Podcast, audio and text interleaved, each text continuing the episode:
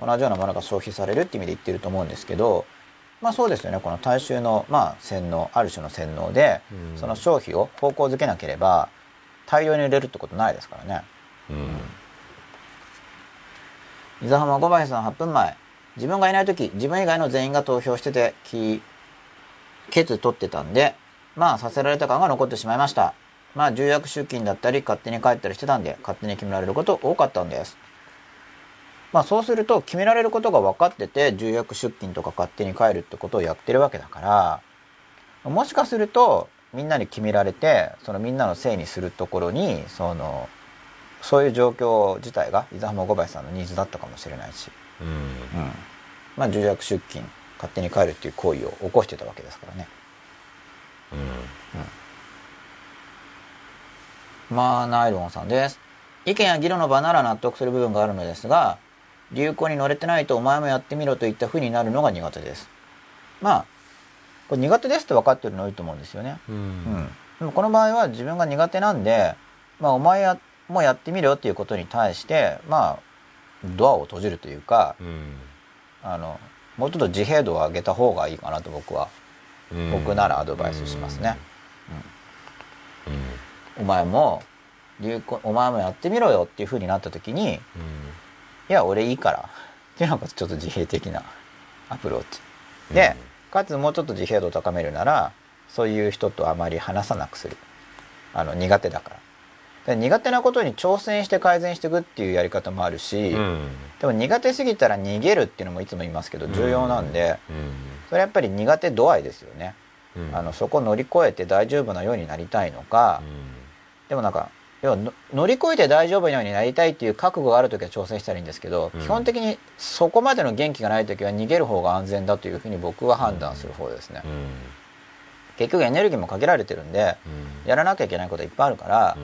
その限られたエネルギーの中で何でもかんでも挑戦できないわけですから、今の自分が挑戦してない領域については問題逃げられる問題は逃げた方がエネルギー有効に使えますからね、まあ、逃げれないやつは対処するしかないですけどしょうがないから、逃げれるやつは逃げちゃえばあの今の自分がか伸ばしたい領域じゃなければとりあえず逃げて自分がやりたいところをやっていくと。で逃げる能力が上がることによってさっき言ったその主観的な幸せって増大するんですよ。例えばそのやってみろって言われるのが嫌だと。だからやってみろって言いそうな人とはじゃあいいやもう着去とか。合わないとか。いやそこまでやると逆に負担になるんだってやらなくてその着去すると心が痛むみたいな、なんかやってみろって言ったらプチって切るとか話の途中でも。でもそれがだから心が痛むんだったら、まあ、話の途中で電話切るのはちょっとっていうんだったらやる必要ないんですけど聞きたくないこと言ったら電話切ると僕は全然そういう権利僕はあると思ってるんで電話切るなんてひどいって言い方もありますけど、まあ、そうなのかなみたいな、まあ、僕はもうちょっと携帯もう解約しちゃったから持ってないですけど、あ回復したんですか？はい。なんできそのなんで聞かなきゃいけないんだよ。これも前もやってみろよっていう度合いにもよるじゃないですか。別に普通にお誘い範疇かもしれないじ向こうはそうかもしれないけど、うん。自分の側が鋭敏すぎて、うん。そのだからそう鋭敏すぎると思うんですよだからやっぱり、その場合はその鋭敏さがうん。今の自分のエネルギーの中で、うん。そこ今乗り越えたいんだったらチャレンジしていいですけど、鋭敏自分の鋭敏さを人のせいにする傾向があるなっていうのがすごく思うんですよ。だから僕僕自身もそうだったし、はい。やっぱりそこは自分の、うんまあそうですね。鋭鋭敏っていうのは、まあ、それは投影を自分の側に引き戻して、うん。自分が鋭敏だと捉えた上でだから今はちょっと、うん。えーここは壁を厚くして、うん。この人には関わらないようにしよう。苦手だから。なんでじゃあそこに感要するにそこにじゃあなんで鋭敏なのかっていうところを見つめると、それは乗り越えたい場合ですよね、うん。そこ、うんやっぱり、うん、そ僕は僕は絶対そうだと思うんですよね、そこをやらないと、だって多分ずっと来るじゃん、だってだって親切心かもしれないじゃないですか。だって自分がいいと思ったら「もうやってみろよ」っていうのは全然向こうには悪意はないかかもしれないですよ、うん、だその相手が悪意がないものに対して、ただ同時にデリカシーもないわけじゃないですか。例えばこっちが鋭敏なのにその鋭敏さに気づくことなく、うんだって俺はただ進めてるだけだからっていうのは向こうの感受性が荒いわけ。荒いっていう面もあるわけですよ。ただそれはあの押し付けてるんじゃなくて、うん。押し付けてるんじゃなくて感受性が荒いんですよ。だからこっちが鋭敏でうん。その影響を受けるからうん。言ってほしくないっていうのは向こうはあの認識できないわけだから。ただ言ってるだけなんだよ。でも俺はそれはコミュニケーションをマイナスの方向にだってそれをそうなったら、はい。取らないコミュニケーションじゃ要するに人は人っていう発想に僕は行くと思うんですよ、だって自分がいいと思ったものをはい。やってみなよっていうのはあのまあそれもちろん言い方だとか伝え方は全然ブラッシュアップできる部分はあるでしょうけど、基本的には間違ってないじゃないですか、だしそれやってかんだって勉強だって、吉田だってある意味それをやってるわけじゃないですか、はい。だってみんながそれをやらなければ、基本的には自分が良かれたものをアウトプットしなければ、はい。でそれを言い出したら全部余計なお世話なんですけどっていう話で、日本でも世界中のサービスが止まるっていう話じゃないですか、はい。基本的にねこれからなおさらサービス業だらけになった時には、おせっかい気質は絶対必要な部分だと思うんですよね、だからそこをあんまり否定的な捉え方すると、はい。なってるのが僕は今の日本の状況だなっていう気もするんですよね、だからその伝え方をブラッシュアップしなきゃいけないのは必須なんですけど、はい。根本的におおせっかいであるっていう部分ははい。結構重要だなっていうふうに思うんですよね、はい。それは子育て教育にもそうじゃないですかやっぱり。まあもちろん利他性がないとやれないと思うんで。そうだからあんまりそこの部分でなんかだからだからやっぱ受け入れる側の部分もやっぱある程度こう変えていくないとっていう、うん、まあそれを受け入れる受け入れる側の人が対応能力を拡大したい時はそうなんですけど、うん。まあ、向こうに悪意がなくても、うん。向こうが育てであるがゆえに、うん。こちら側のその鋭敏な感受性に対応できる、うん。それは向こうの側の対人能力の低さでもあるわけなんですよ。うん。だから鋭敏な人は扱いが難しいわけで、うんでもだお互い様の部分があるじゃないですか。受け入れるやっぱうん提供する側と受け入れる側の。自分の側の行為を、うん。えー乗り歩み寄ってつまり向こうの育てさに歩み寄って自分の鋭敏さに対処してうん。関わるようになっていくという、うん。あの変化を自分が起こすのか、うん。それともその鋭敏なままで体制を高めるあの傷つくのに耐える力を高めるのか、うん。あるいはコミュニケーションを立って、うん。えーもうあまりそういう人と会わないようにするとうん。いうようにするかっていうのはそれは自分で選択していくことだと思うんで、うん。どのアプローチも僕は一長一短があると考えるんですけど、っていうのは例えば例えばその「お前もやってみろ」って言われた時にそれを乗り越えるのは前進かもしれないけど、うん。人生の課題はおそらくそれ以外にもあるので、いやだから別にそのやってみるだけじゃなくて、はい。絶対そんなことはやってくるわけじゃないですか向こうから。だからそこの対応能力を上げとかないと、全部逃げなきゃいけないっていう発想に僕はなる気がするんですよ。僕はほとんど逃げますね。だって。それもそれはちょっとそこの部分に関しては、吉永さんのはい。得意体質な部分が俺あると思うんですよやっぱり。影響を受けやすいっていうところの部分は、そこはちょっと一般的じゃない部分があるなと、影響を受けやすいっていうのと、うん。あとやっぱりちょっと他をバカにしてるんです多分要するにその 流行に乗れてないからやってみろって言われても、うん。僕はあんまりそこに価値を感じてないから、ええ。僕の人生にとってはそこだからは結構どうでもいいとこだから捉え方ですよ。だからそこはその言ってること文言自体を捉えるか、はい。そう言ってくれてる相手の気持ちを捉えるかっていうだけでも僕は違うと思うんですよ。別にそこの言ってること自体がどうでもよくても、そういうふうにやってくれようとしている気持ちがあるわけじゃないですか、でもそこと関わると時間とエネルギー使うじゃないですか。他にやりたいこととか僕がやらなくちゃいけないことがあるって思ってたら、まあ、そこからは逃げて僕のやりたいことに僕は僕の人生っていうかでもじゃあその部分以外ははすごく、ね例えば一緒にいることによってはい。メリットがあったりする場合それはまあ選択なんで、うん。そういうのを我慢しなくても付き合える人が他にいればそっちのよりいい方に僕は行きますね。その意味がそのなんであえてそこでコミュニケーションをするかっていうのがあんまり感覚的に把握できない。なるほど。あうん。それいやそれは僕は結局世界中の人と何十億人もいるわけだからっていう発想だからうん。多分根底にあってうん。もともとそんなに会えないんですよ。地球上の人たちと。うん。一生かかったって、あだからそこが問題点が多分だから僕とは全然違う。だ僕はそ誰と出会ってでもいい感じになりたいと思うんですよ、はい。だそこは基本的に全部僕の問題があると思うんで、はい。うん、だからそこ根本的に違うかもしれないですね。僕は多分誰と出会ってもいい感じっていうのは、うん。僕の能力を超えてるなって認識が初めからあって、うん。あー。まあ、あんまりそこが僕の自分が捉えてるアドバンテージではないうん。からそこの能力が多分まあそもそも高くないだろうからうん。あんまりそこのところを磨こう多分そこはあるでしょうね。うん。うん、疲れちゃうから、うん。そう僕疲れないですよ。だからそれ逃げようとする自分が一番疲れるんですよ、うんそれやっぱりその自分の個性っていうか。でしょうね。うん。なるほどなるほど。これだから僕も苦手ですよやってみるよとか。で断ることが僕はちょっと負担なんでうん。断んなくちゃいけないぐらいだったら関わらない方が楽っていう面があるんですよ。うんでじゃあって言っていろんな人とこう関わらない関わらないってやってった時にうん。もしかしたら寂しさをすごい我慢してるのかもしれないんですけどうん。今のところそこまで寂しさを感覚的には覚えてないんでただうんあの抑圧してるかもしれないです。うん。抑圧してる可能性は十分にうん。ありますけどうん。うん。まあ関係うーんどうなんですかね。もしかしたら本とかいっぱい読んでることによって保証されてるのかもしれないし。うん。なんかそのなんかその話をね僕は体験が大事って言うけど要はなんだろうその提案してくる人っていうのはあんま考えてなく見えることが多いんですよ。うん。なんかパッと思いつきで言ってる感じがするんですよ。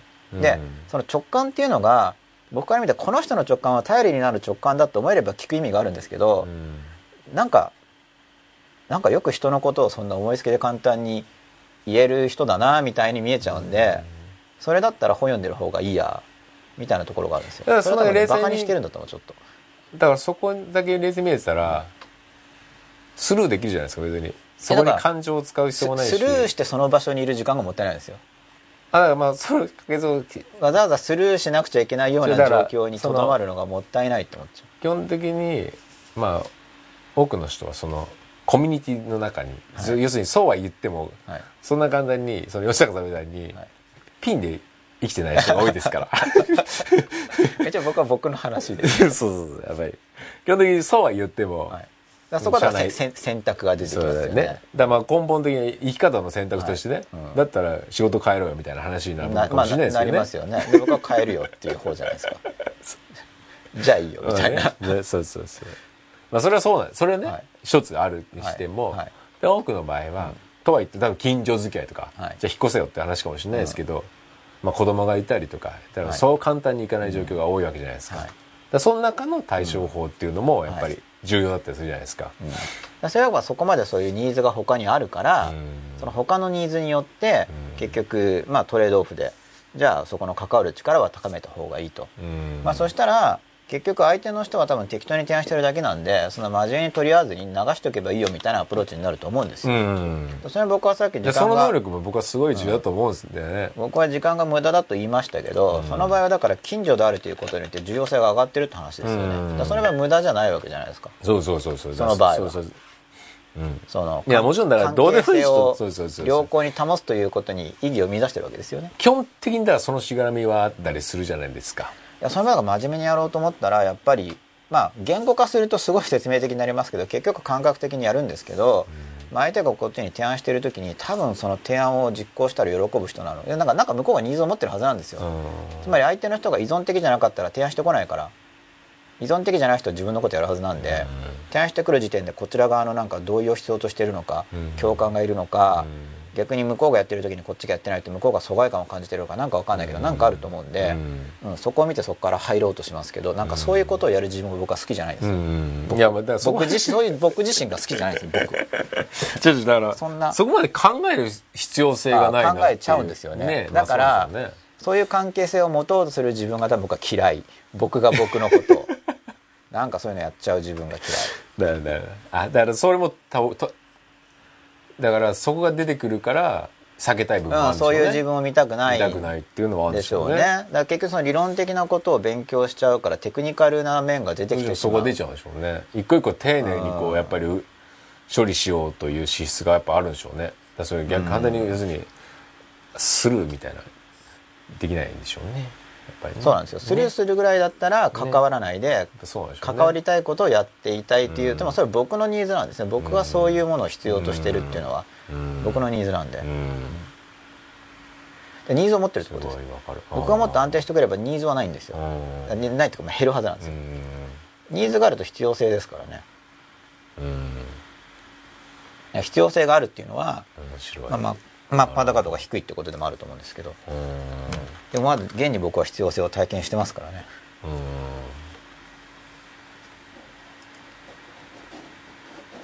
6分前の、えーまあナイロンさん。次に会った時に何でやってないの？と責められる時があって乗り越えたく思っているのですがお二人はお二方はどう対処しますか？僕は現状では逃げています。え僕は何でやってないの？って聞かれたら逆になんかえなんでやるだってまあやるって同意してたら約束違反ですけど相手が提案した時にやるって約束してないんだったらなんでやってないのって言われたらやりたくないから。ですね僕基本まずその言い方は考えますけど基本的なスタンスはいや僕はやり同意してないしやりたくないからって。いうのが基本スタンスですね。などういう状況なんだろうな。いやそれのまあ基本メッセージはだって同意してないしうん。僕はそれやりたくないんだっていうのが基本メッセージであとはその相手に応じて表現の仕方はいろいろ変えるっていう感じですね僕だったら、うん。だってなんでなんで言われたらやんなくちゃいけないのっていう。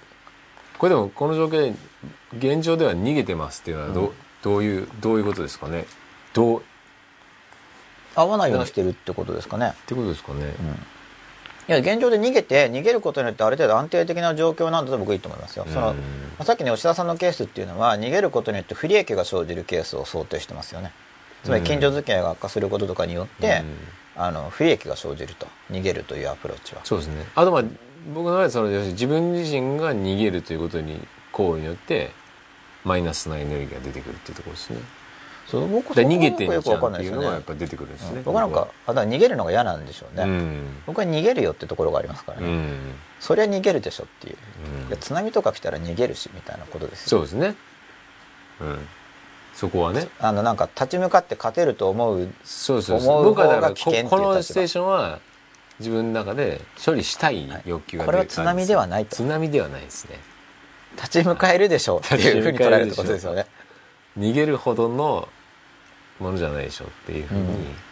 そう思ってチャレンジ。まあ辛くてもチャレンジすると。そうですね。まあこそここれはじゃあ対応としてなんでやってないのって言われたら一応切り返しはこの間。だって吉田さんこれ流行なんだから吉田さんもやってみた方がいいよって言われて、次やった時になんでやってないの？って言われたらこ、うん。なんて言います、まだやってません。ちょっとそれはこう謝る感じですか？うんまだやってません。そうですね。知恵がありますよね、うん、うん。僕なんかはもう多分「えやんないよ」みたいな感じだと思いますやるって言ってないじゃんみたいな、でもこんな責められるなんてあるんですね。なんでやってないのって。あありますよ。アドバイスして。だってアドバイスして聞かないと怒る人なんて。わかんないです山ほどいますよ。あそうですか。僕の経験では山ほどいますね。あのそそういうのが不思議だな、僕だってそんなんないどっすもん。同意してないのに責められちゃうみたいな。いや同意してたらやるって言ったのにやらないっていう話はまあやるって言ったのにやらなかったって話になるけど、そんなんだったらアドバイス聞きたくないんだけどって感じになっちゃうんですよ。あなんか聞いたらやんなくちゃいけないのみたいな感じで。自分のことは自分で決めるよっていう感じなんですけどね基本的に。なるね。まあだからアドバイス聞く時もマイクをつけたらいいかもしれないですよね、うん。まあ、アドバイス聞いてますけどあの言われてもやらないですみたいに。いうん。やあのすごい自分が本当に困っててこの人に絶対ついていきたいって場合にはもう何でも聞きますからって言って聞くってことはあると思うんですけどうん。そういう時もでも大抵の場合は参考意見じゃないですか。そこまで自分がボロボロになってなければ。なんでなんでですかね。聞きそうなんですかね、うん。僕ぜそんなに全然言われませんよだから。でそれは聞かなそう聞だからですそうよっすよねだそっちの方が重要じゃないですか、うん。もう聞かない聞かないオーラ出しときゃいいんですよね。うん。あそれはいいんじゃないですか。重要ですよね。ね。聞かないオーラ。うん。ああいうのやりません？どうやったら出せます？あの駅前でくら、配ってるティッシュ。あだから僕練習したわけですから、広告持ってズリズリズリっていう。あそうですよね。だからそれはだから僕は前は捕まる出されたらと負けみたいな。で僕は捕まるとだから1時間とか話聞いちゃうタイプだったからそれはだから乗り越えようと思ってなんでかって言ったらなんかよくいるから,、その人がってことじゃないですよ、うん。だんだん街中に増えてきたわけですよ、流れ的に、まあ、東京にいたからなのか。でも時代の流れ的にも増えたと思うんですけど本屋の中にまでいるし。うん。あの英会話のとかが。ああいますね。いるんですよ。でそれなんでちょっとただこうそうすると僕はそこ取れなくなったりするわけですよ。うん。話しかけられると捕まって嫌だから。でそれはだからこれは逃げるって言ってもいるからいつも本屋行くのに。ちょっと何とかしなくちゃいけないと思って話すごく聞いて一生懸命僕もこう反論したりとかあと紙持ったら引きずったりとか 一生懸命頑張ったわけですよ。それが助長させんじゃないですかやっぱり。見込み客なんじゃないですかそんなことやったらやるから。うーん。だからしつこくしちゃうんじゃないですか。まあでもちょっと乗り越えたかったんで。それこそなんでそのところに時間使うんですかって言われるじゃないですか。いやちょっとそれはだから乗り越えたいと思ったからですよ。あなるほど。その場合は。え何を乗りて乗り越えたかったんでしょうんなんかその人向こうが差し出してるのに無視をするのが心苦しい自分のメンタリティ。ああそそ要するに向こうがあのうん。こっちに差し出してるっていうのは僕がやってることじゃないからうん。それだと相手に侵入されるわけですよ。うん。向こうが言ってるわけだからもう全然ペシって無視できるうん。方がいいな。でも今でも完全にはできないです。なんかそれは優しくない気がしちゃうんですよ。だから完全に無視できないです結局。ただ一応無視できるんです今は。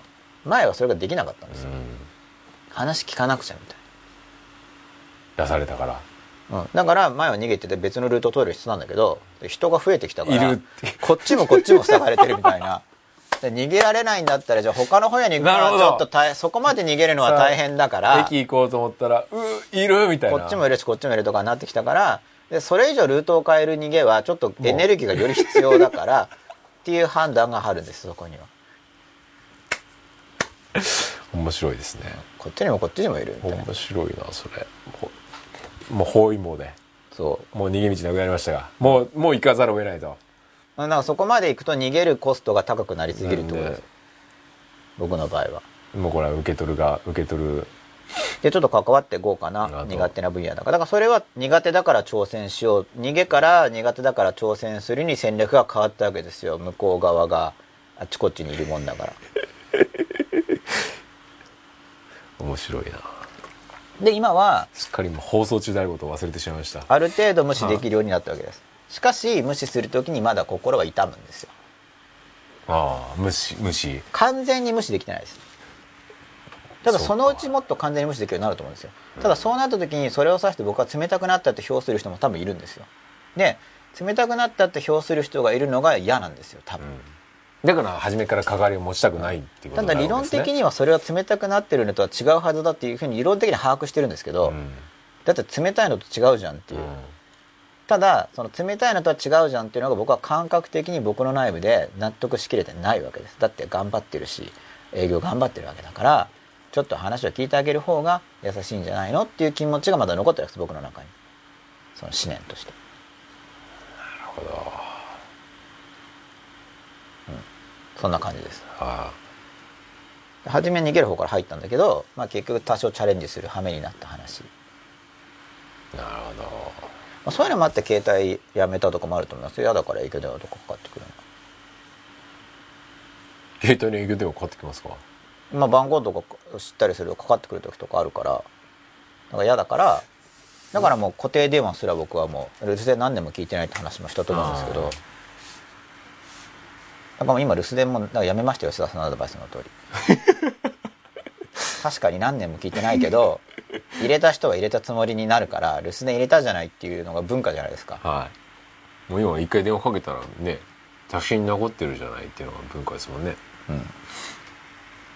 あれもびもうね一回かけたらもう一回かけたらちょっともうしつこいぐらいの捉え方になりますもんね。あそうなんですか。うん。そこら辺僕もよくわかんないですけどね。もうほとんど電話しないですからねそもそも電話は僕に合ってないんですあんまり。思ったことは。まあユーストリームとかまだいいんですけど。電話はちょっとって感じですね。もうベル音からして侵入的ですからね明らかにあれは。あんまり侵入的なものが僕は多分好きじゃないんだと思いますよ。マイワールドで生きてたいんじゃないかなと。あ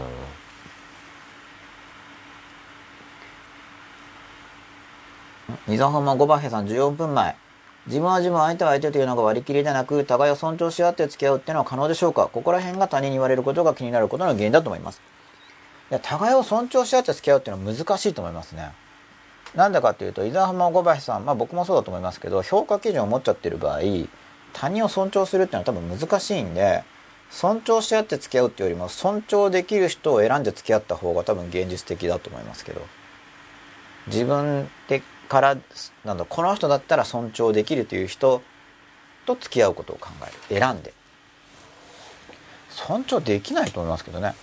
もちろんその自分の差別心とかには対処していった方がいいですけど、うん、そこを我慢してやっていくほどの必要があるのかというのは思いますけど。それよかそんな辛い思いするよか尊重できる人と付き合った方が早いと思う。あの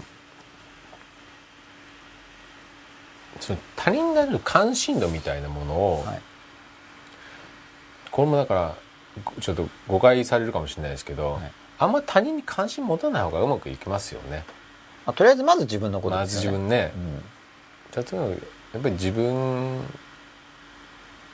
のことを、そうだからこうとうとうと解いてもいいと思いますよ。例えばなんでやんないんだって時に、うん。なんで僕がやらないとやりたくないのって、うん。その君がその流行にやりたいんだったら、うん。やればいいじゃんって僕がやらなくてもみたいな、うん。なんかとうとうと解いちゃうみたいな。流行好きだとやればいいし、うん。別に僕と一緒にやる必要ないじゃんみたいな。いいんだよ自分でやりたいことやればみたいなうん。話をしてあげてもいいし、他人に関心を持つっていうのはやっぱり僕もだ最近よくやっぱりちょっとやっぱり他者に依存しようとする自分の心がはい。あるから、まあ、結局だからその迷惑かけないとかうん。そのなんだろう集団労働させる時に、まあ、もちろん集団行動って必要なんで今の経済の中で。そのみんながみんななんだろう集団行動に適応的じゃない人が増えちゃったらうん。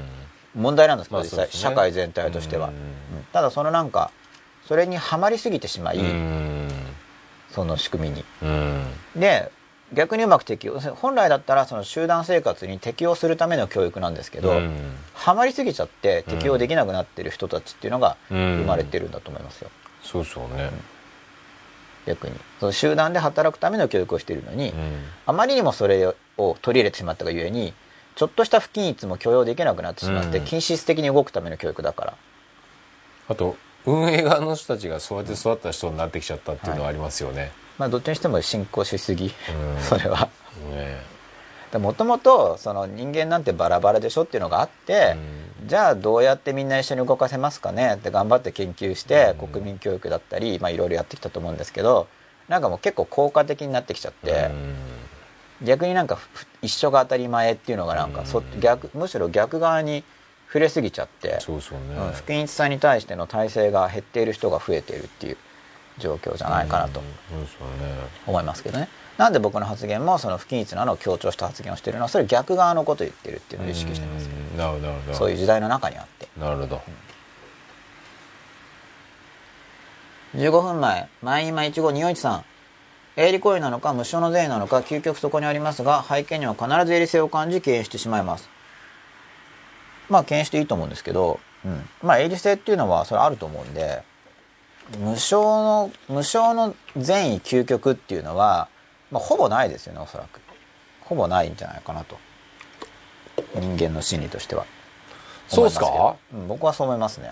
だから無償っていうのをきちんと究極って書いてあるから。そんなことない。僕はそんなことないと思いますよ。うん。でも相手に貢献したいっていうのはその人のニーズかもその人の利他性のニーズかもしれないですよ。うん。だから無償で究極って言っちゃうとまあだって無償って無って入ってますよね、うん。で究極って究極じゃないですか、うん。そうするとそのなんかもともとこの前今15241さんの中になんだろう純粋な究極なものを求めてるわけですよねこの言い方は。無償だし、うん。善意だしうん。究極なんで。うん。で無償で究極で善意っていう概念と照らし合わせればそれは必ず衛生を感じることになると思うんですよ。なんでかっていうとそのフィルターが無償の善意で善意っていうもの無償の無っていうのを本当に厳密に考えちゃったらそれはなかなか無じゃないはずだし無償の善意っていうのは。うん。だから僕は無償の善意ってものがいい,、でもこれこれはでもこのむこの前の無償って営利行為に対する対比的な表表現ですよね。うん。まあだからもしかしたらもうちょっと緩い意味かもしれないけど。うん。まあお金をもらわないっていう意味では無償っていうのはあると思いますけど。うん。別に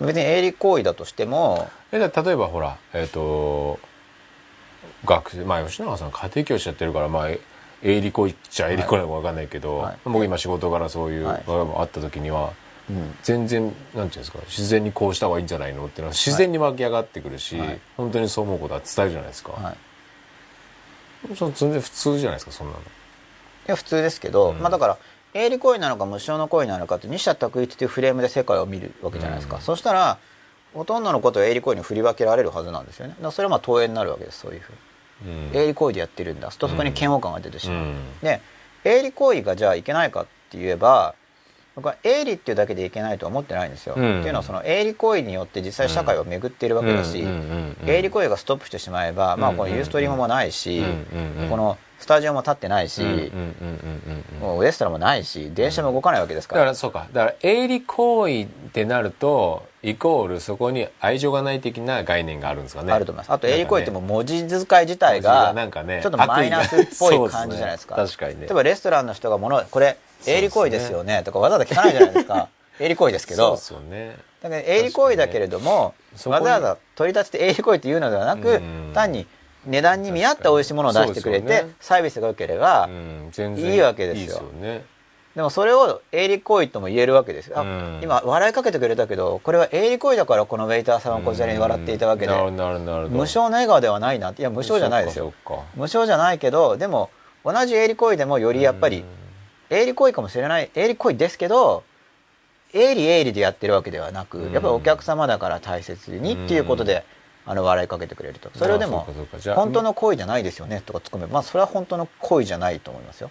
無償っていうのはだから対価としてお金以外のものも一切含まないみたいな話になるわけですか。かもしれないってことですね。やっぱ やっぱこれはやっぱ文字数のまあ限界であり。ただこの二者択一で捉えようとするとそのさっきの言葉を固めるって話なんですけど、でこれだとだから無償っていうのと営利行為っていうのでもしどっちですかって分類したらほとんど営利行為に分類されますからね、で必ず営利行為を感じ敬遠するって書いてあるんでということはやっぱ営利性はマイナスとも思ってるんだと思うんですよ、ただ営利性を敬遠する人っていうのはあのだと営利性を感じ敬遠するけど普通の人は給料をもらえるんでうん。まあ給料もらって働く人を作る仕組みに取り込まれてるんじゃないかなと思いますけどね。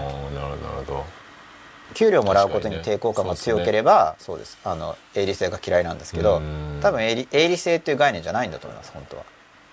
うんうんうん給料もらうって営利行為じゃないですか。そうですね。でも自分がいや会社で仕事してお金もらうなんて俺はなんてひどいやつなんだ。うん。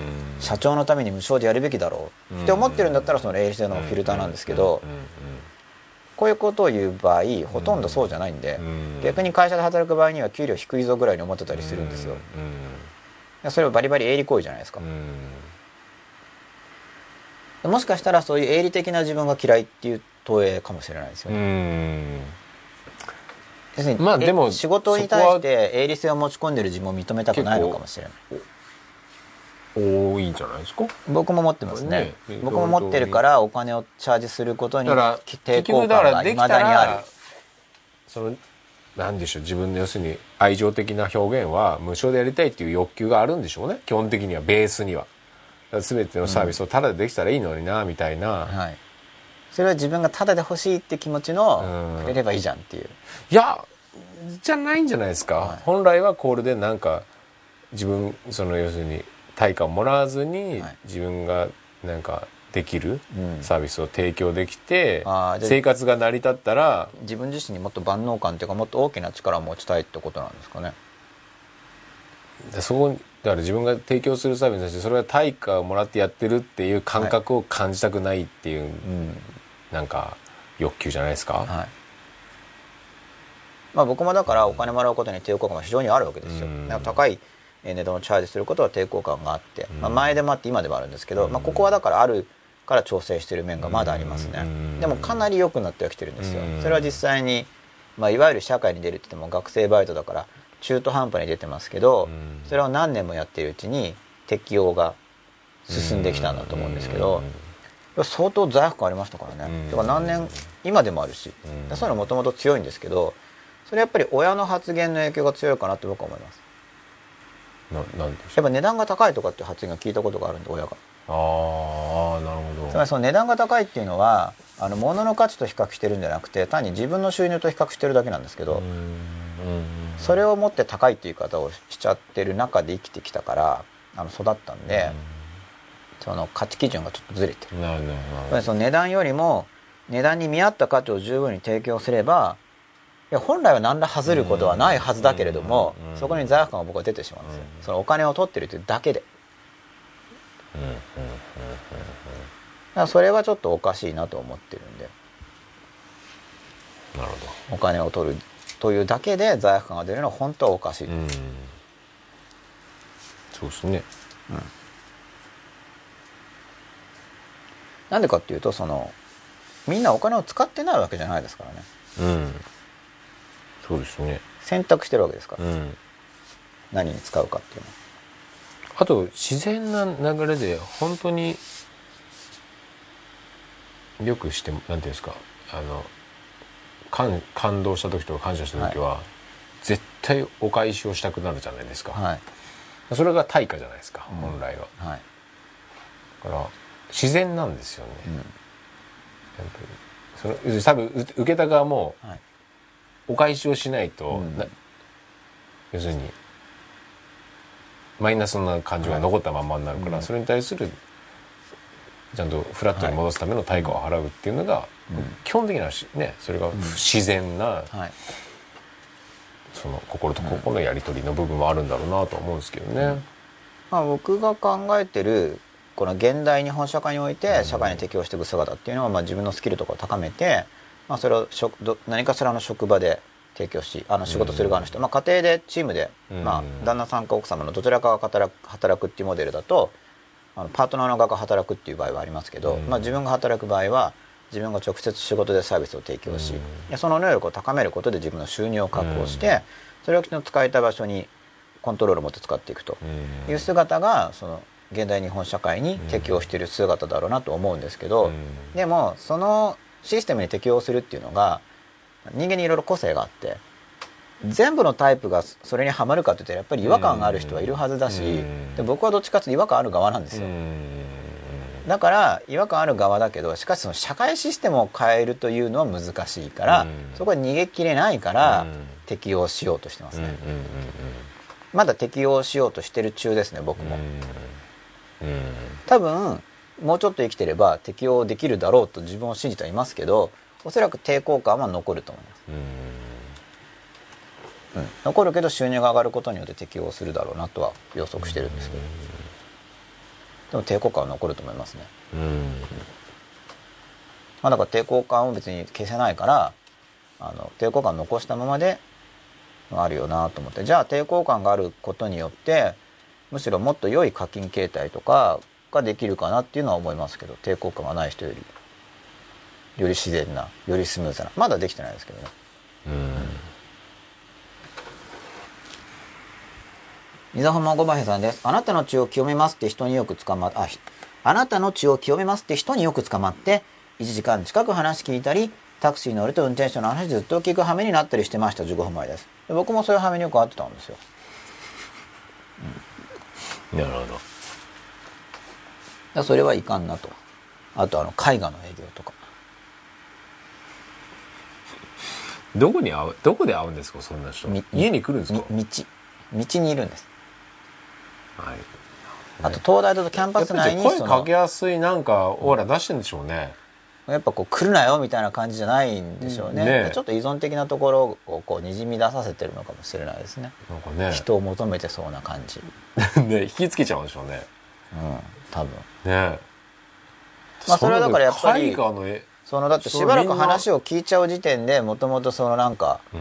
聞く人なわけじゃないですか。そうですよね。もうさそのし来んなよみたいな人営業マンから言えばあいつその要素あるわっていうのは見られる、あるんでしょうね多分ね。あいつは断りにくいぞみたいな。ね。でも実際に買っちゃったこともあるわけで。マジっすか、いへえやそういうのだから問題だなと思うわけですよ。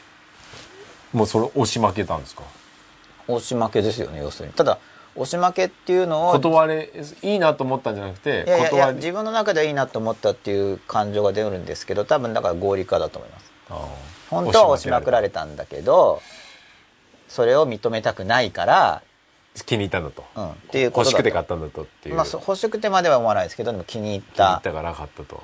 という絵を買ったんですか？納得したから。まあ絵などですね。うん。ちょっと詳細は避けますけど。なるほどへえきちんと納得してないと思いますよ。ただ合理化が起こるからやっぱり、まあ、だからそれは営業というのは買わせちゃえば合理化がまあまあ起こるっていう。そうですよね。まあ、恋愛とかもそうですよね、いいんだよやっちゃえばとかっていうのはその相手の合理化を期待してるわけじゃないですか、でもそういうアプローチ僕はよくないと思いますよ。そのその合理化を起こすことによってその、まあ、あるいは相手に正当化の気も相手の正当化の仕組みを使っていくっていうのはうーん。まあ仕組みを使うこと自体が悪いと思わないけど、うん。それを自分の側のニーズを満たすためだけに活用しようとするのはよくない。やっぱり結局相手の僕は無償の無償かどうかじゃなくて相手を幸せにしようとしてるかどうかですけど、僕の基準は。相手のことを考えてるのかどうか、まあ、お客様のことを考えてじゃあレストランっていい料理を出していい雰囲気を作って、でお金をもらうっていうのは別に無償じゃないけど、でもそのお客様のことを考えているかどうかっていうのが大事だと思いますけど、まあ、基本中無償かどうかではなくて。だって無償なんてほとんどないんだから実際。で無償じゃなければいけないんですって言っても現実的に無償で非常によく回ってるものっていうのは近辺に見ないわけで。そしたらファンタジーになっちゃいますからね。そしたらやっぱりあの真っ当な仕事をし真っ当に稼ぎそれをいい目的に使い価値に見合ったサービスを提供する人に感謝しっていうのがやっぱり、まあ、今の社会の適用なんだろうなと、まあ、僕はそう思ってそっちの道を進もうとしてるんですけど。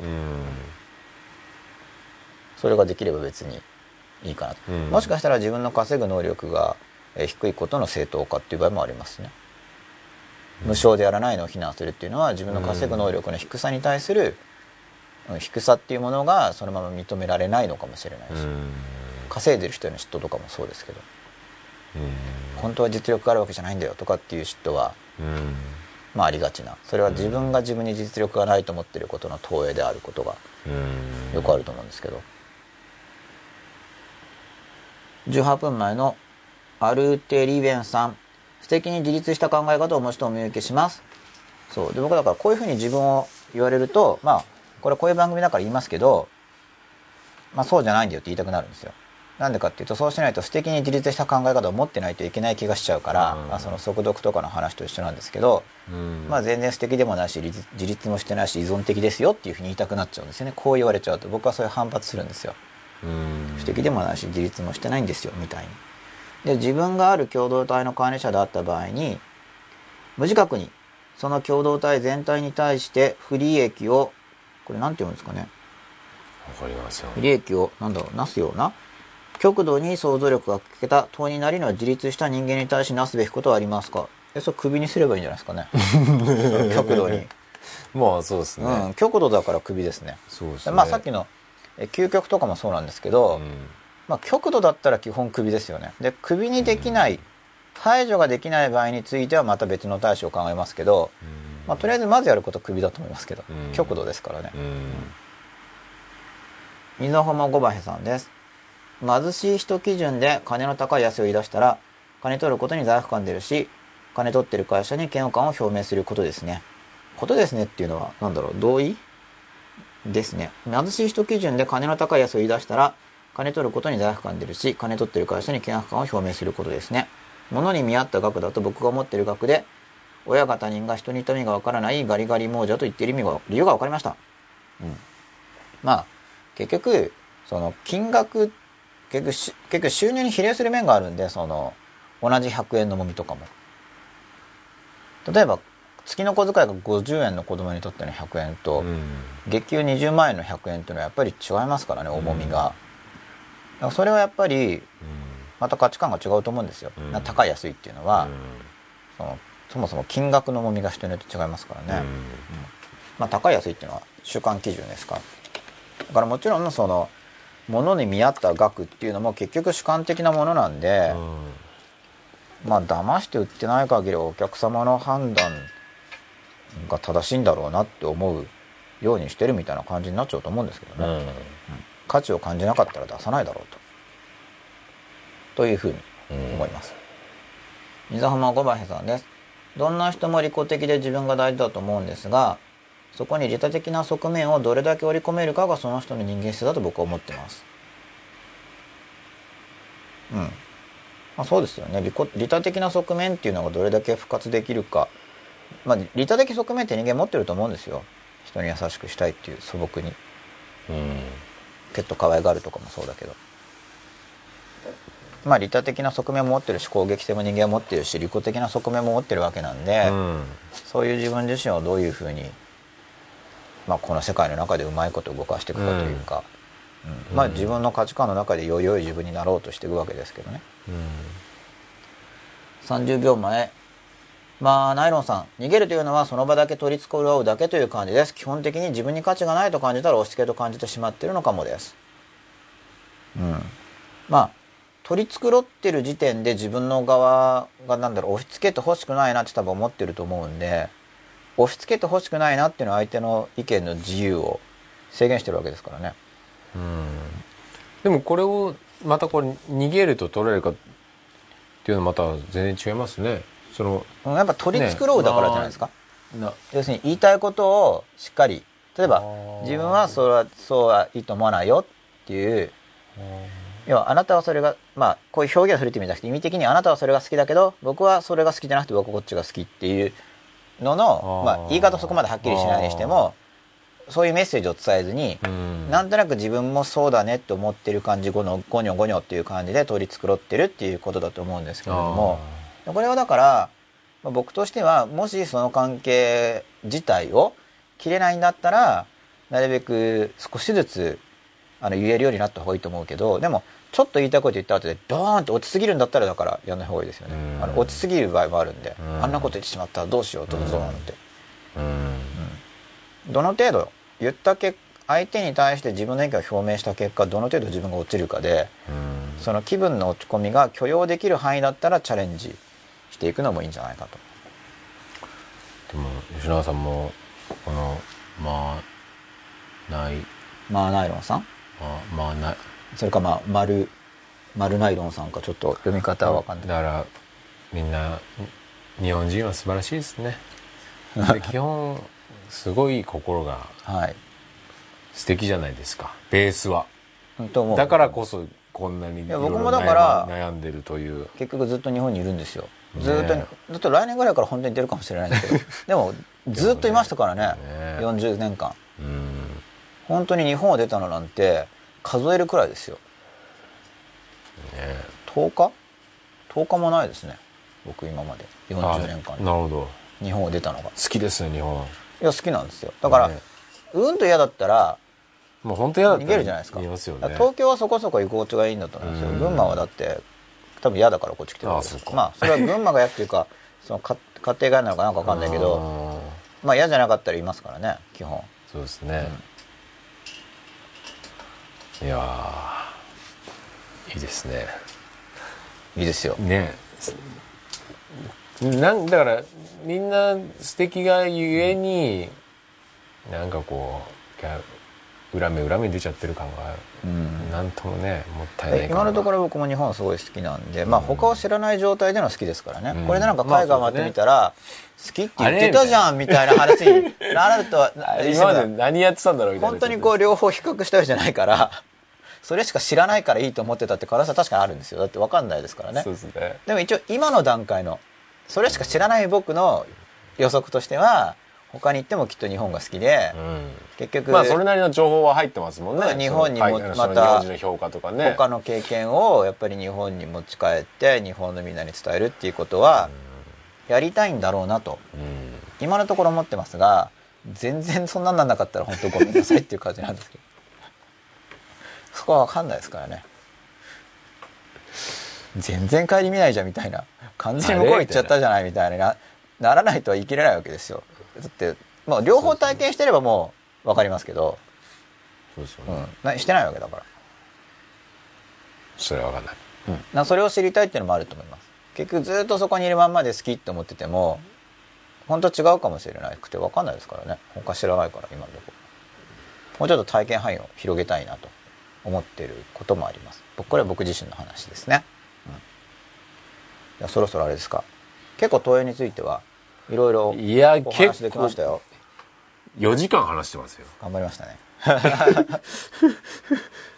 まだ25名の方が見ていただいてね何かしらお役に立てたことを期待してますけどありがたいこといや4です時間これ合計視聴数が今日多いですよね。そうですね。198人もうん。メルマガにちょこっと書いたからかもしれません今日は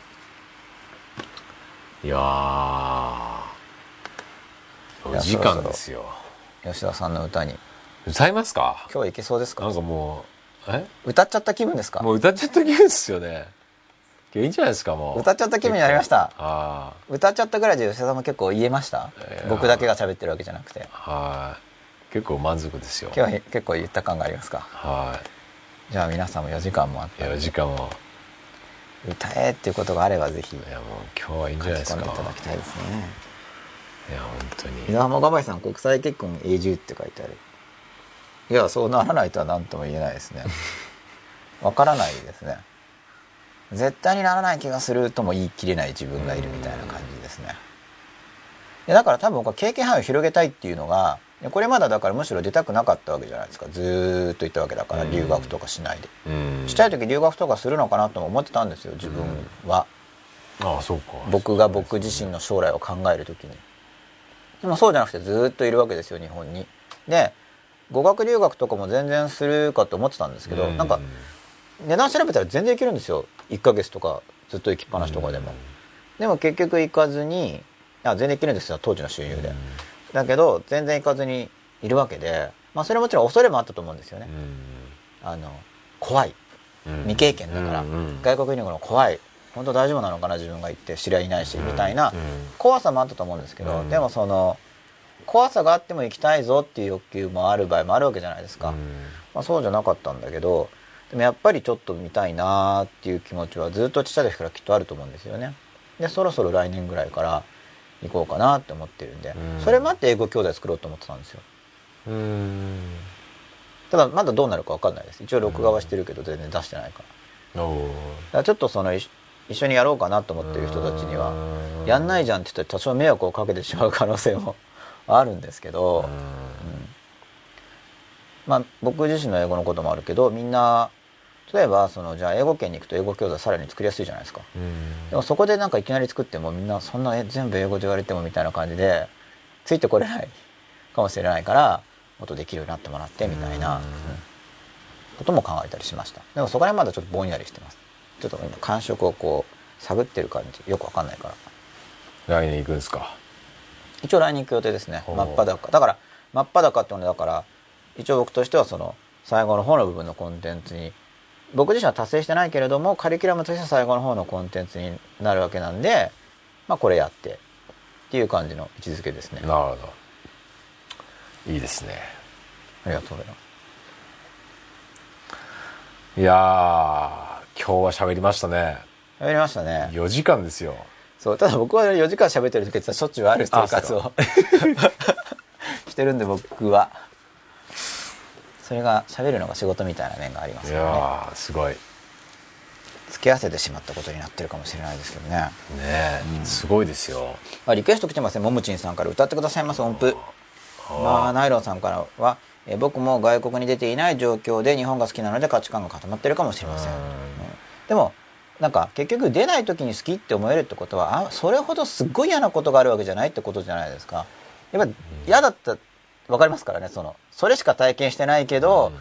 これは嫌だ、うん。これは出たいとかっていうのはうん。やっぱあると思うんで、そこまで嫌じゃないっていうことだと逆に思言うんとですけど。あのーもっと良さが感じれるかもしれないっていうパターンの方が多あいです。りますよね。結局ね。うんやっぱりもっと思っやっぱもっとよかった、うん。守られてたんだなって、まあよく言う話ですけど、で海外行くと日本の良さがやっぱり、まあ経済大国でもありますからね、うん。でも良さを感じるとしても僕は納得いくんですけど、うん。あやっぱ恵まれているなっていうのがより分かるっていうのは納得いきます。そうなっても、まあ言っても些細な人のコミュニケーションで悩めてる国ですからね、うん。いやもっと切実なね。生活レベルで大変だったり、ね。するのはやっぱり命狙われてるとかじゃなくて、そう贅沢ですよ。贅沢ですよね、でもまあその贅沢をもっとしっかりやってうんと幸せになって、ねでやっぱりそしたらまあその地球の中の平行っていうか、うん。もうちょっと大変な人たちに対して貢献できるようなそうですよね。人生を歩む本当そうですよね。僕そういう人が増えると思いますよ今後の日本、ね。だってみんなそういうのをなんか意識し始めてる、うん。まあ、みんなというかすごい増えてる気がします、うん。進化はしてますよね、ややはり、まあ今裕福なベースがやっぱ上がってますからね、そう。スタートがね。やっぱりこれは裕福だからいやもうすなんかしなきゃいけないだろうっていう意識を持ってるで人がマズローで言うならば増えてる。もうトップからスタートしてるうん。ぐらいじゃないですか、そうですね。もう今の裕福なはい。若者たちは、うん。だからボランティアだ社会貢献だからスタートしてますもんね、本当にね。そうですね。社いきなり初めから社会企業やりたいとか、ね多いですからね今。すごいですよね、生活のこととか気にしなくていいんですからね。まあ本当そうですね。すごいことです、ねそれはどうなんでしょうねこれからそれはね。うん、それでみんながどういう行動をするかっていうのはまあ10もう未知ですよね。年とか20年とかして分かってくることね。それすごいですよね。でもそれで本当貢献のために生きる人とかが増えたら、もうすごいそれなんか尊いですよね。尊いっすよ。あんまりそういうの多分過去結構だからもうゴールに近くなってきますよね、その人人類というはい。存在自体のね、まあ、でもそれも本当にありあり得るかもしれないっていうぐらいに、なんかちょっとそんな感じもするんですよねなんかね、はい、結構ゴールに近い感じがあるじゃないですか、はい。なんとなくね、それが生きてる間にそれの。だって僕もこのなんかね40年でだいぶ世の中変わってるなうん。やっぱあの日本の経済落ち目になったって言いますけどでもやっぱりより豊かになってる面もある、まあ、もちろんそういう今苦しんでる人たちいるんですけどうん。リストラにあったうん。りその生活費も出せないとかっていう人もいるんですけれどもでもまあ一方で非常に裕福な人たちの数が増えてると思います。うん。ちょっと統計はしっかり見てないんですけど、まあ、まあ二極化現象によって裕福な側も増えてると思うんですよ。うん。両方とも、ね。まあ、裕福な側がどうするかは大事だと思うんですけど、いうん。やカツカツな人はもう選択肢があんまないじゃないですか、うん。どうするかって。とりあえず生き抜かないと。それを生き抜かないといけないと思うんで、うん。そこも生き抜く。生き抜かなきゃいけませんよ、うん。僕も生き抜きますけど、吉田さんの歌はあれですよ歌ってほしいですってアンダースコアリスクアンダースコアさんも。わかりました。ありがとうございます。前いちごにうちさんありがとうございました。大陸のキャパ広いことと良いでありますように。すいませんかぶっちゃって。伊沢もごばいさん歌って使わさい。ほらみんな歌を待ってこれ見てたかもしれないですよ。ももちんさんも歌歌お歌エースアンダースコア吉田さんなんてやっと普通に見られるようになりましたってこのタイミングで。あおすごい。吉田さんぜひ歌ってください。ハーモニー付きで付きでお願いします。伊沢浜五倍さんチェコはキュートな子が多いと思います。お店の女性がみんなキュートでしたよ。英語話せるし。それは今の話そのど何のお店だよっていう反応ですか？いやいや。吉永さんに完全に外国人の女の子を勧めてるな。ああ伊沢浜五倍さんが。チェコ特にプラハは僕が好きなだけですがチェコ行ってみたいですね。ジェンゼロ2223さん私も歌を待ってます。今日は自分の一番苦手なタイプの女性に常に異常につきまとわれる私にはいろいろと勉強になりました一番苦手なタイプの女性に異常につきまとわれてしまうんですね。そうだそういうすごいでですね。すごいですか？みんなだからなんでしょう。こうやっぱそういう引きつけるオーラを放ってる方々が多いんですかね、うん、そうあいう。自分の苦手なタイプの人を引きつけちゃう？うん。うんね。えわかんない。俺は完全に常に加害者側なのかもしれないですけど。まあ加害者被害者でペアですからね。あきちんと加害者側にはあどっちかというと加害者被側害者との出い会いがあり。うん。なるほどね。みんなのリクエストのおかげで吉田さんが歌うつもりになってきました。いや歌わしてもらいますよ。せっかく作ったそんで。うですよ。みんな待ってますよちょまたちょっと歌詞をつ作りますんで結構時間かかります？はい 5, 5分でやります。5分喋ってください。えじゃあ5分間トイレ行ってきていいですか？ベストなコンディションで。喋ってくださいよ。喋ってください。喋ってた方がいいですか、はい。ここでトイレ行っちゃうと終わっちゃいますか、はい。ということで吉田さんが今歌詞をさ歌詞画面を作成中なのでその間5分間喋ってくださいというリクエストで今喋ろうとしております。なのでみんなもトイレ行っちゃったのかな？よかったらツイッターで、えーつぶやいてください結構今日トイレについていろいろ。あさあギターを。ももちんさんからさあギターを。これはもうギターを持ってっていうことだと思うんですけど今あの歌詞カードを作っております。そうですよね。はい。もうすぐ歌詞カードのエンコードが始まるんじゃないかと思います、はいはい。あの後ろにこう流れる歌詞を Mac に作らせようとしてます。作りたてほやほやだからそういうの準備がこうリアルタイムでいくんですよね。はいすいませんでも本当ありがたいですよね。24人も。今あれですよ。26分ですよ。いやこれ録画できてるんですか？これすごいっすよ。途中で一回切れてる。ーやりましたやりました。大丈夫ですか今日は？はい。でもだから、まあ、吉田さんも途中ほらあの放映してることを忘れて喋ってましたっておっしゃってましたけど、はい。いやっぱり忘れてましたね。真っ裸度がかなりね。増えてあ真っ裸度いやいやかながり。進展してきたわけですよね、うん。この番組だからって言ってそのあんまり完全忘れてましたよ。構えずに。それは新しいわけですよね、うん。僕もでもちょっとやっぱり忘れてる感じが。なんかね。まあ忘れてる方が要するに流してなくてでも吉田さんと話してる時ってあるじゃないですか、うんはい。その感覚に近づいてきたってことですよね。はそれでも真っ裸い、に。今もそんな感じですよね 真っ裸度がは上がってきたということで。いいやー本当に、それによってこう番組がグダグダにならずにうん。成立しているとすれば、まあ非常にいいと思いますね。なんか見てくださってる方々の、との距離感もすごいなんか近く感じるんですよねなんか、ね、あそうですね、ん。ツイッターですけど、うん。やっぱ初めの頃の方がやっぱもっとこうこっちあっちみたいなそうですね。他人行まあもちろんこう常連的な方が増えてることもあるし、まあ、こちら側の状態が反映されてることで、うん。見てる人の方もやっぱり毎週見てたら人間ってこう親近感が上がるから、うんもうなんか一緒に、うん。なんかね実際壁も減ってきてるんじゃないかとすごくね思いますけど。そうですよね。なんか気持ちいいですよねなんかね。ねいやありがたいですよ。ね。これやっぱねユーストリームだからですよ。ね。これやっぱり普通の番組とかだったらそうはいかないと思う。テレビとかだったら。ま あそうですよね。まあそれも多分ですけどね。実際にその深夜番組とかやってないから深夜とかだったらあり得るかもしれないんだけど ももちんさん吉永さんが作詞したことってありますか？あありますよ。あると思う。うん。あるはずです。残してないですけど。伊沢本間ゴバヘさん。中国に真似されないように吉田さん著作権保護。吉田さん的にはこれこの歌を中国の歌手の人が俺が作ったって歌われて何億人もの人に愛称されても別に構わないですか？構わないです。ということなので大丈夫です、はい。大丈夫です全然ちょっと焦ってきたまあなんといってもこの吉田さんの歌を吉田さんが作ってるわけですからね。はい。もうこのタイミングで流れてるという一応証拠もあるし。まあ裁判とかで争わなくても自分の中では証拠がありますからね。はい。今歌詞カード作成中です。まあナイロンさん30秒前。アメリカのシカゴに行きたいのですが外国は治安が怖いですそう僕もそれがあるんですよ。でもこれ治安が怖いイメージっていうのはなんか結構マスコミで作ってる面もありますよね。まあ実際悪いんでしょうけどうん。こう怖いなって思っちゃうっていうか、うんうんうんまあ、僕とか群馬で、まあ、昔はテレビ見てましたからね、うん。そのテレビとか映画とかを見てなんか怖いみたいにやっぱりうん。感じた記憶があります、行ったことがあるわけがない。あるわあるわけじゃないんですけどイメージが、うん。そうするとなんか出にくくなりますよね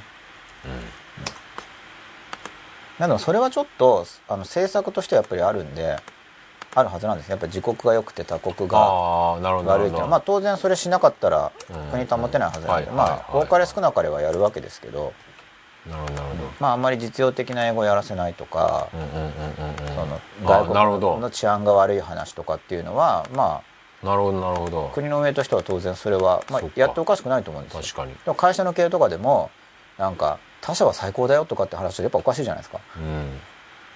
うん。うちはあれだけど他の会社は本当労働条件も良くて給料もいいしうちと違くてこんなに福利厚生も良くてねって言ったら変ですよね。確かに。その。出てってって言ってる話ですもんね、うん、だまあ普通まあ当然その為政者側はそうしないのがそれは当たり前であり、うん。うん、でまあ僕は僕もだからまあ怖いなって思ってたんですけど。なるほどおかしいじゃないですかやっぱり。その何々国が素晴らしいとかっていう、うん他国の宣伝をあちこちでやっていたらそれは。ねなんか逆に何か変ななんなんていうんですか？変な人たちが入り込んでやってる感がありますよね。もしそんなことが起こったとしたら、はい。うん。まあ、だから、まあ、外国は治安が怖いっていうイメージが、まあ、僕も持ってるんですけど実際。うん。そこら辺も行ってみてちょっと感じたいと思います。ももちんさんです。ち、ちなみにどんな感じの詩でしたか？うーん、どんな感じ？ああ、思い出しました。まあやっぱり心のこととかですね。恋愛系のこととか。で今吉田さんにも話してみた今吉田さん集中してるからちょっとそれどころそんなの作ったんですか？へあ作ってましたよ。え歌いましょう。今度。うーんちょっと昔のですからね。いいじゃないですか。いやいやちょっと。歌うとしたら新しいのがいいですね。あ作りましょう。ん。ういいっすね。昔のやっぱり楽しいそれも。昔ですからね。それいいじゃないですか。いいですか？やりましょうよ。じゃあちょっと作りましょ少し計画に入れます。ういいっすね。そんないいですか？たいや楽しいでしょおお俺みんみんな歌作ったらいいと思いますもん。吉田さんとしては。うん。みんな歌作ったらいいと思います。教育課程僕教育課程に入れてもらいたいですもん。でもそれはいいですよねうん。表現するのは。うん。うんももちんさんも歌手さんですからね。うん。もうももちんさんもじゃあ歌っていただいて。逆にプロだから歌えないのかな番組で。ちょっとわかんないですけどちょっと契約とかあるとできないですもんね。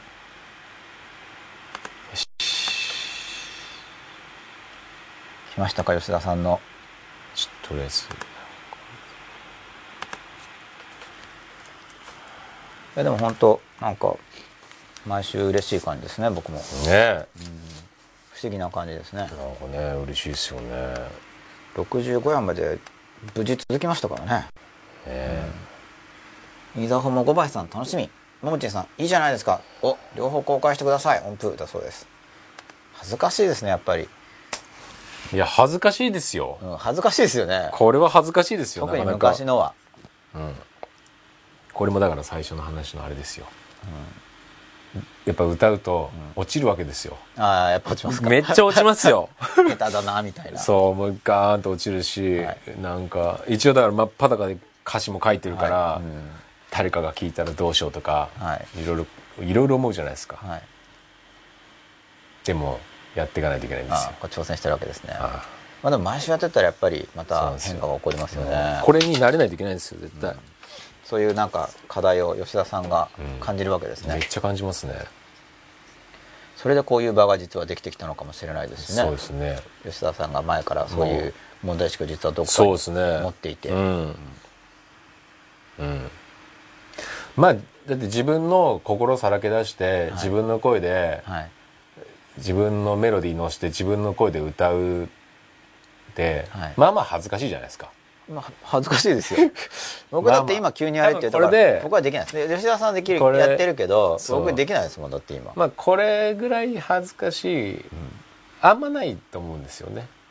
多分これ慣れちゃえば、はい。なんか例えば仕事上のプレゼンぐらい、はい。多分なんか朝飯前の話だと思うんですよね、でももっと楽に、まあ、仕事上のプレゼンでも自分を出しながらそうですね。やりやすくなりますそう、よねまあ、それぐらいのなんか、うん。あのメリットがないと。メリットあると思いますよもちろん、その自分の進みたい方向に進むということは、やっぱり何かしらもうメリットうん。がくっついてくると思いますし、うん、でもやっぱ真っ裸になりたいですよね、うん。でまあのまあ、楽ですしね。そうですね。そのやっぱり自分の心の中にある気持ちをやっぱり出し切らないままうん死にたくないなってそれ僕もあるんでですよ、うん。まあ、なんかなんか突然事故とかで死んだらしょうがないけれども、うん。きちんとあと何十年かとか歩むんだったらやっぱり自分まあ自分としてでいいんですよ。自分として主観的にある程度こうあここまで来たな。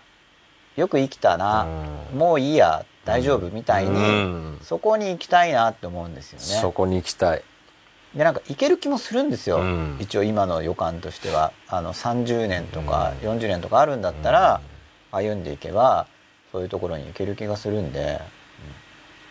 なんかそれを阻害するのが恥ずかしいとかってなんかもうアホらしすぎるじゃないですかまあ、なんか。そうですね。止まりますからね。ね。恥ずかしければ、ね。そこで。そう。僕もやっぱそういう問題意識あるから恥ずかかしいけど本出したり、うん。テレビだからトランポリン飛んでくださいとか相当恥ずかしいですよ。え飛ぶんですか？みたいな感じでそうですよね。それもチャレンジしてますね。恥ずかしかったですよ。そうですよね。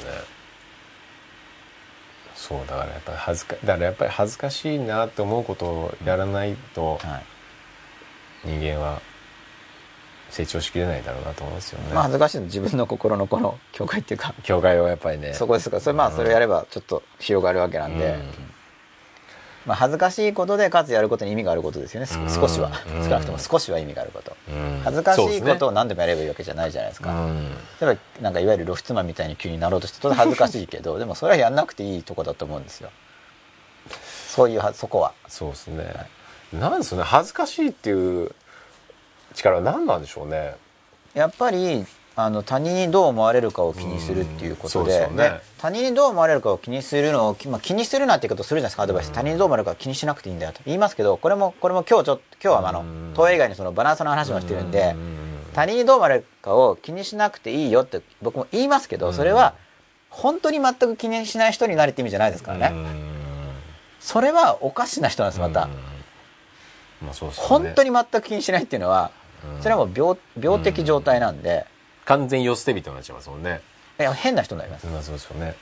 もっと悪い意味で。はバランスが完全に壊れちゃうんですもんね。それは僕たちはもう人の意見を気にしてしまう、うん。どう見られるかを気にする存在だっていう前提の上でうん。気にしすぎちゃうからうん。気にしなくていいですよって言ってるんで、気にしないようにして行動してる時だって気にする気持ちは残るし、うん。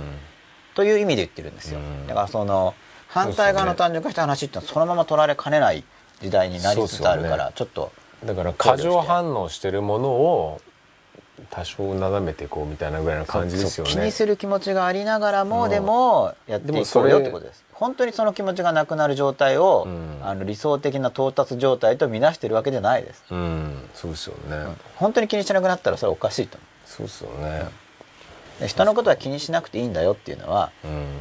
気にするという前提のもとで言ってる話だから、うんあくまでなんかねそこまで言わないとだからうん。いけないなっていうふうにこれもあの人と関わったらとブログ見てて思ったんですよ。うん。その反対の側の話を切り捨ててそうな言説っぽく読めるのをよく見るから最近。今ここにしても。あ人のブログ？そうそう。他人人のことを気にしなくていいにしても。ああなるほど本当にそうだと、うん。で本当にそうじゃないですそれは。本当にそうなったら危ないですよ。確かに気にしちゃうよねっていう前提のもとでの話ですから、うん。気にしちゃいますよね。気になるはずですよ。気にならなかったらだって社会生活営めないじゃないですか、うん。だからその本当に社会生活を営めない人になっちゃいますから、本当に気にしない人になっちゃったら、うん。そういうことを言ってるわけではないです、うん。マムチンさんです。歌いますよ。特に来てないです。あマムチンさんも歌ってくれる時。吉田さんの夢が。いいですね。マムチンさんもじゃあ。ぜひじゃあ。いらしてどこの地水方かんない。水道橋まで。いらしていただければ、ね。いいですね。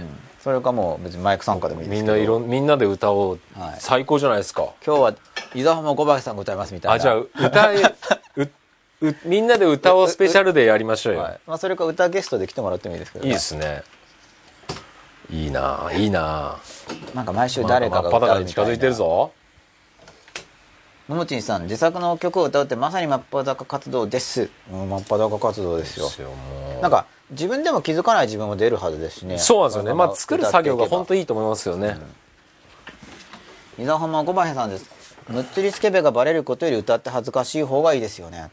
これはどういう比較なのかな。むっつりスケベがバレてもいいと思いますけどね。うん別にむっつりスケベがバレることがそんなにそんなに問題なこととは思わないんですよ。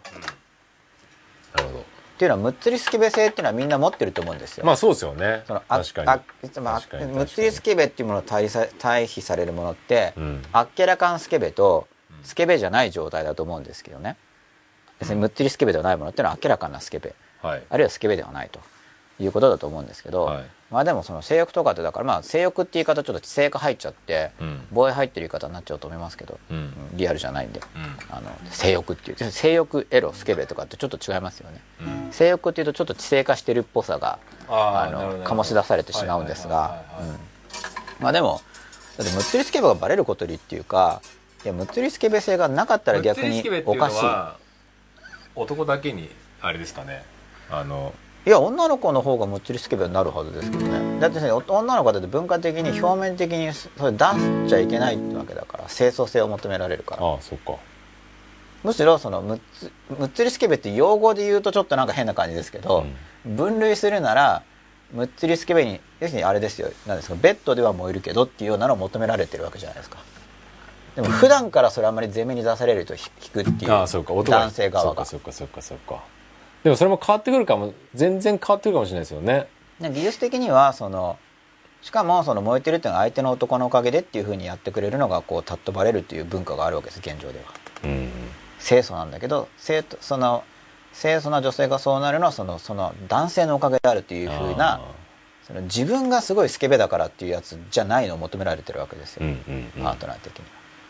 本当は自分はそうじゃないのにそのああなたのおかげで男の欲求として。ね男の側はそうですね。で分かってる子はそれは当然そこに乗っかってくるわけじゃないですか。そのビジョンに乗っかってきて評価されようとするわけだから。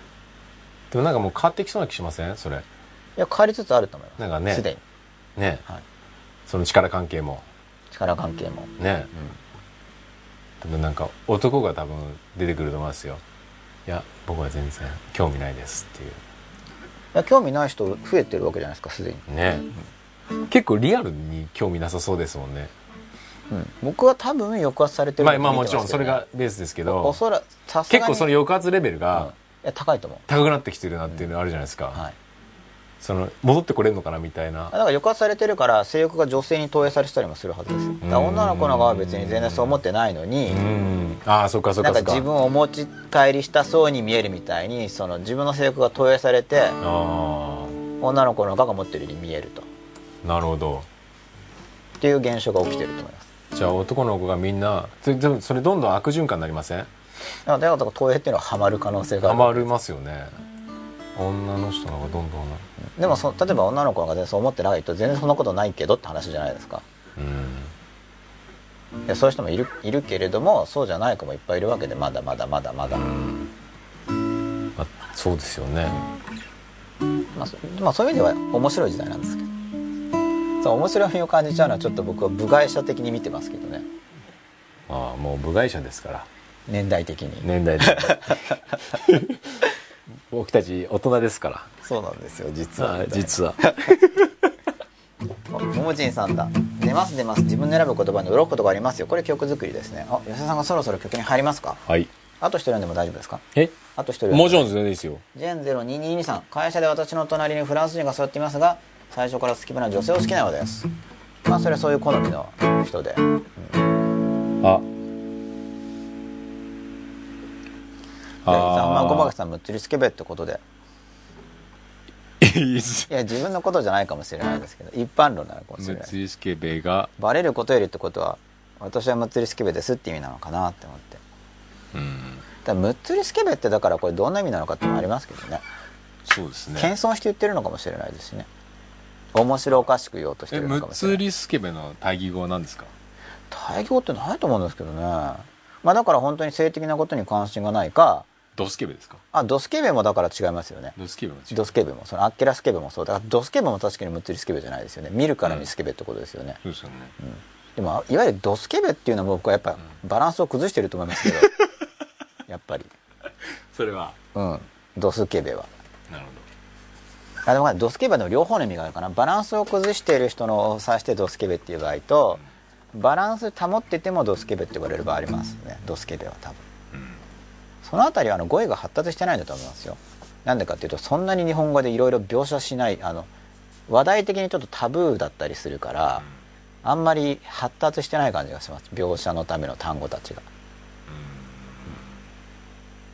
しかももともと普通の文脈では話されない話題だから普通の文脈用の単語もない感じがする。なるほそのふ特に極端に打ち解けたシチュエーションでしか話されないから、どそういう系統の語彙しかなんかパにドスケベとかって普通の会話語じゃなくても打ち解けてるような単語じゃないですか。そういうそのコミュニケーションだともう話されないからうんなるほど。ふ普通のスピーチレベルの単語が そうなんかすごい知性化しすぎちゃって、まず客観的なまあ性欲とかそういう言い方になっちゃうと思う。ね。まあそれは普通のスピーチレベルではタブーだからまあそうなるわけですけど、うん。話そうとすると語彙がないなと。なるほど。思いました。はい。ということでついに最後。はい。23人の方がまだ見てくださってますありがよたいですね。はい。吉田さんの今日はどんなタイトルの歌ですか？今日はですね、はい。まあ前ちょっと言ってたその要するにあれですよ。自分の世界と相手の世界っていうところを僕はまあ学習した上でちょっと作った歌ですね。はい。タイトルは特にないわけですか？タイトルは特に。無題。はい、てかまあ今のところつけてない感じですね。はい、内容としては、まあ、自分の世界と相手の世界というのをそうですね。歌い上げる歌になります。はい。じゃあ今夜もありがとうございました。なんか終わりみたいですね拍手すると。え？すごいな。ビーチで歌ってるみたいだな。ねビーチで歌います。え吉野紀明さんがエンディングテーマです。僕は僕の世界の主となって主かな。僕は僕の世界の主となって君は君の世界の主となって重なり合うことのできない運命を受け入れながら互いの世界を愛で埋め尽くすためだけに寄り添えたらな。なななななななななななななななななな君を抱きしめたくなるこの気持ちは僕の優しさなんかじゃないんだきっとただ不安に怯える孤独の叫び君を愛しく思うこの気持ちも僕の優しさなんかじゃないんだきっと。ただ一人を恐れる男の叫び。君を思うと胸が痛むよ。笑顔の奥のか弱い瞳にやっぱり吸い込まれそうさ。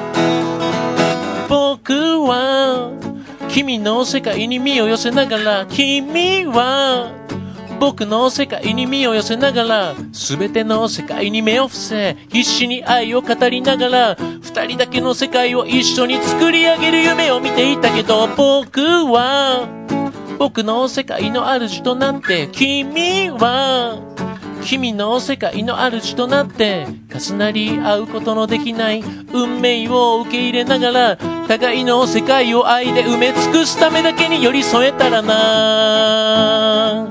なななななな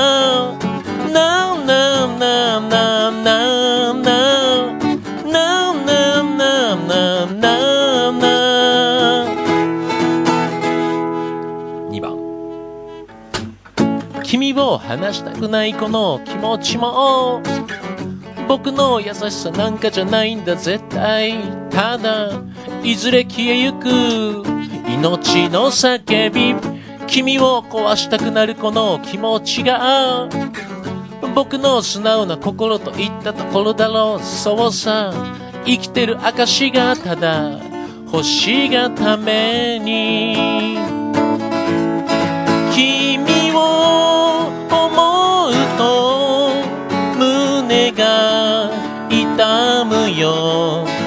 強がるように張り切る背中はやっぱり包みたくなるよ。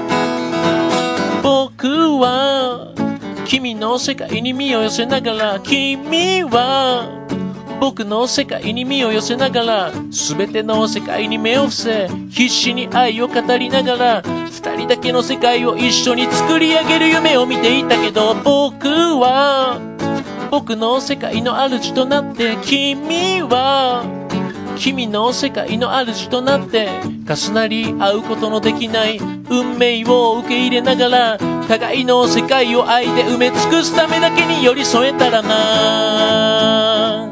なななななな